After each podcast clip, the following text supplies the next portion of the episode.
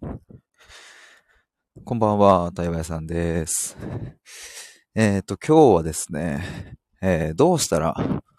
例え話が上手くなるのか、そしてその方法について、えー、ちょっと話したいと思うんですけれども、あの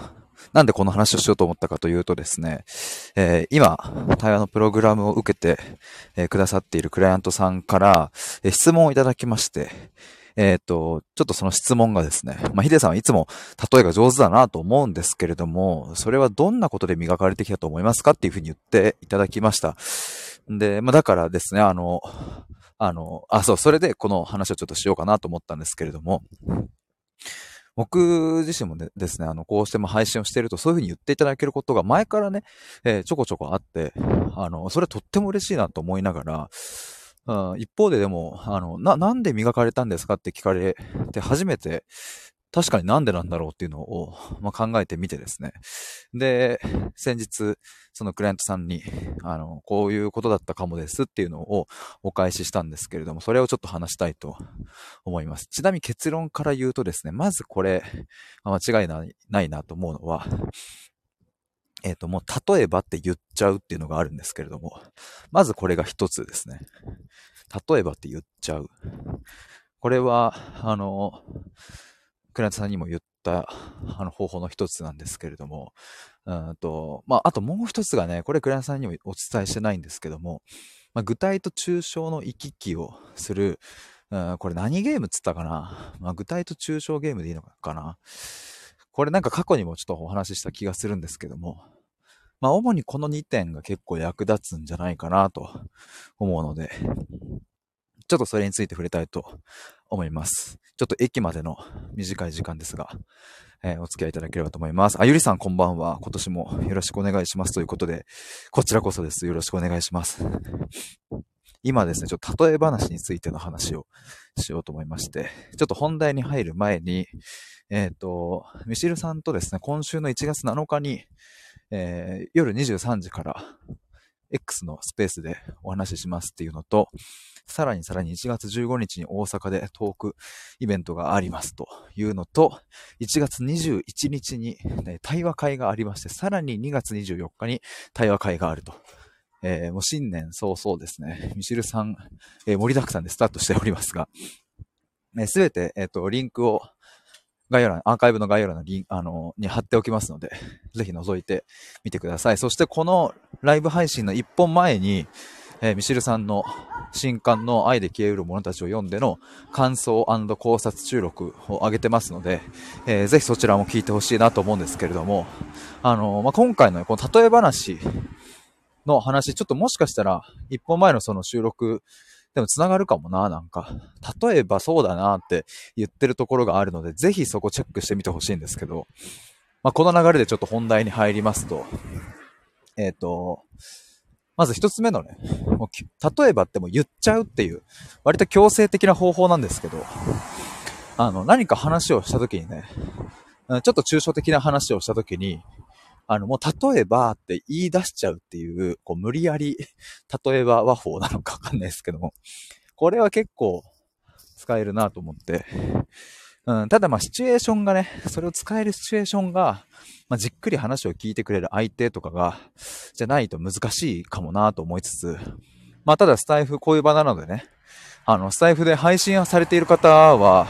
あの、めちゃめちゃ使えるんじゃないかなと思います。僕もですね、この収録を撮るときに、あの、まあ、それこそ、一歩前の収録もそうですけど、何か話をしてるときに、あ、これ例え話をした方が分かりやすくなるなって思ったときには、その後の例え話が思い浮かんでなくても、いや、ま、例えばなんだろうなっていうふうに、一旦思考を例えばの方に、まあ、要は具体の方に持っていくっていうことを、えー、やってましてですね、そうすると強制的に脳内があの、例え話を探せみたいな運動が始まって、で、そっから、無理やりにでも、あの、例え話が作成されるっていう、ね、そういう動きがあるなと思います。で、なんかこれをですね、あの、やれちゃうと、あの、自分のね、脳内で、えー、具体と抽象あ、まあ、抽象から具体へってことかな、今回で言えば。そこのこう、橋渡しというのが、すごく自然とできるようになってくる感覚があるんですね。まあ、これは、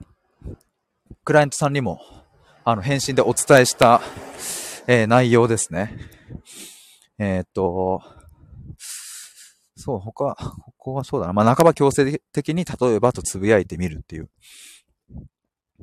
そんなところですね。で、もう一つ、これはクライアントさんにお伝えしてなかったのが、その具体と抽象ゲームみたいなもんで、えっ、ー、と、例えば、あえー、そうだな、じゃあ、何がいいかな。じゃ、家、家といえば、おでんっていう、この、わけのわかんない文章を成立させるみたいなことをやるんですね。家といえばおでんっていう。家はおでんであるっていう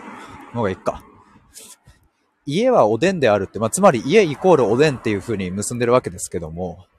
え、これってどういうことってなると思うんですよね。で、ここでやっていくのが抽象化っていう作業で、で家を抽象的に考えるとどうなるかなって思うと、家、まあ、住む場所だなとか、人が複数人いる可能性があるなとか、まあ、人間が住む場所だな、いや、人間以外にも生き物がいる場所だなとか、ってことはもっと抽象的に言えば、生物が、えー、存在してるなとか、あそういうふうに、こう、どんどん抽象化されていくわけですね。また安心できる場所だなとか。じゃあ、おでんを抽象化すると、どうなるか。食べ物だなとか。ああとは、ま、液体の中にいるなとか。囲いに、その入ってる、まあ、な、な、例えば、そうだな、あの、セブンイレブンのおでんを見ればね、その箱の中に、箱というかね、そういう中に入っているな、みたいな。っていう風にどんどん抽象化していくと。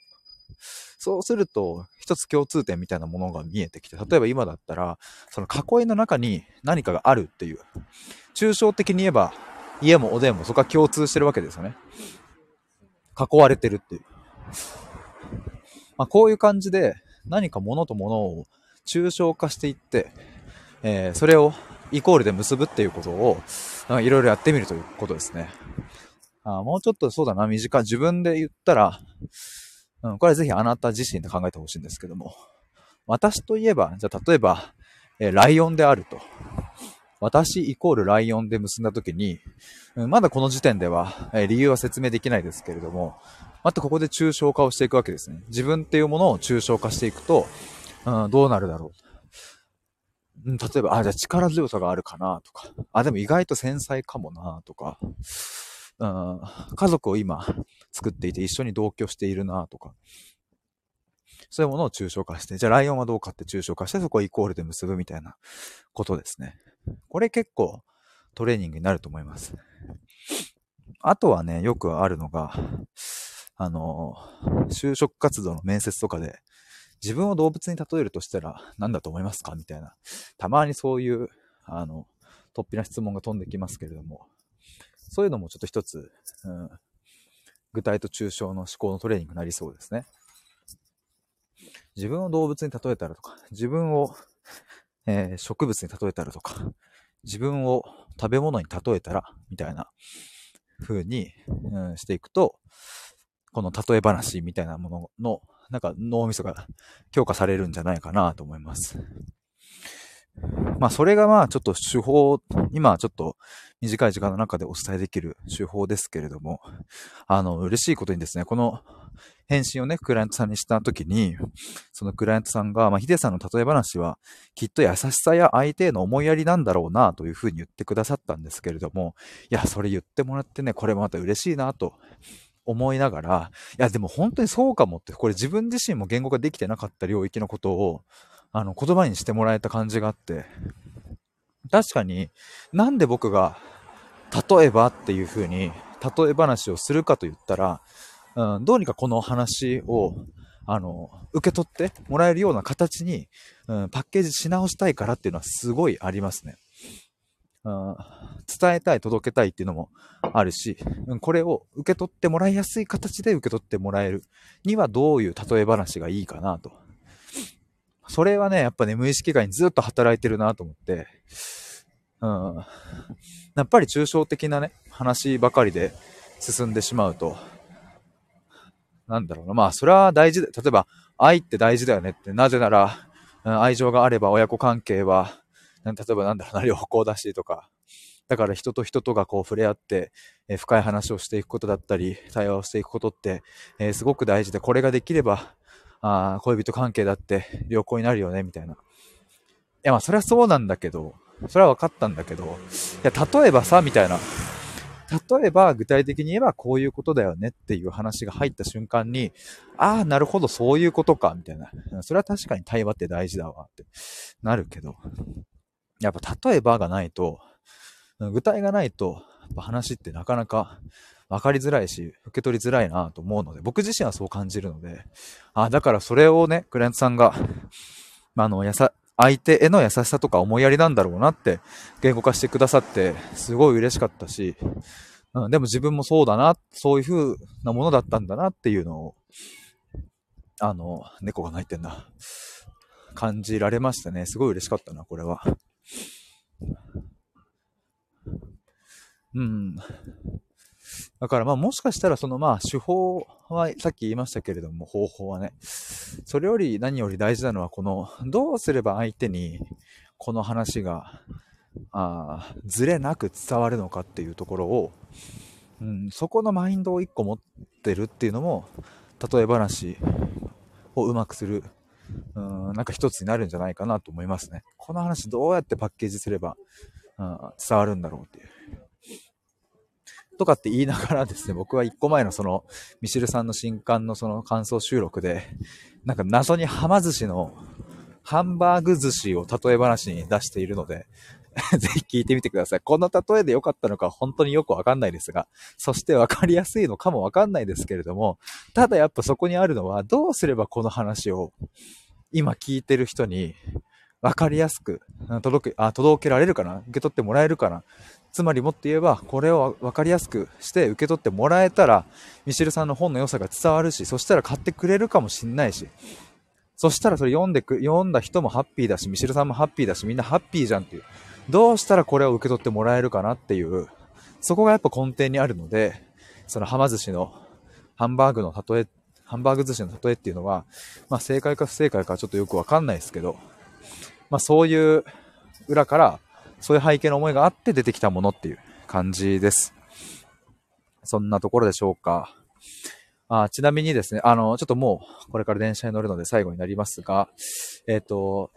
最近ですね、あの、僕の対話のプログラムが新しくなりまして、今限定2名で募集をしております。あの、概要欄にリンク貼っておきますので、そちらも見ていただけると嬉しいです。あの、ちなみに今、無料相談もね、あの、受け付けておりますので、それも中覗いてもらえればと思います。今ちょっとご連絡をいただいて無料相談に入って、今度する方もいるっていう感じの状況です。興味がある方、お気軽にご連絡ください。ということで、以上です。電車に乗って乗ります。ありがとうございました。バイバーイ。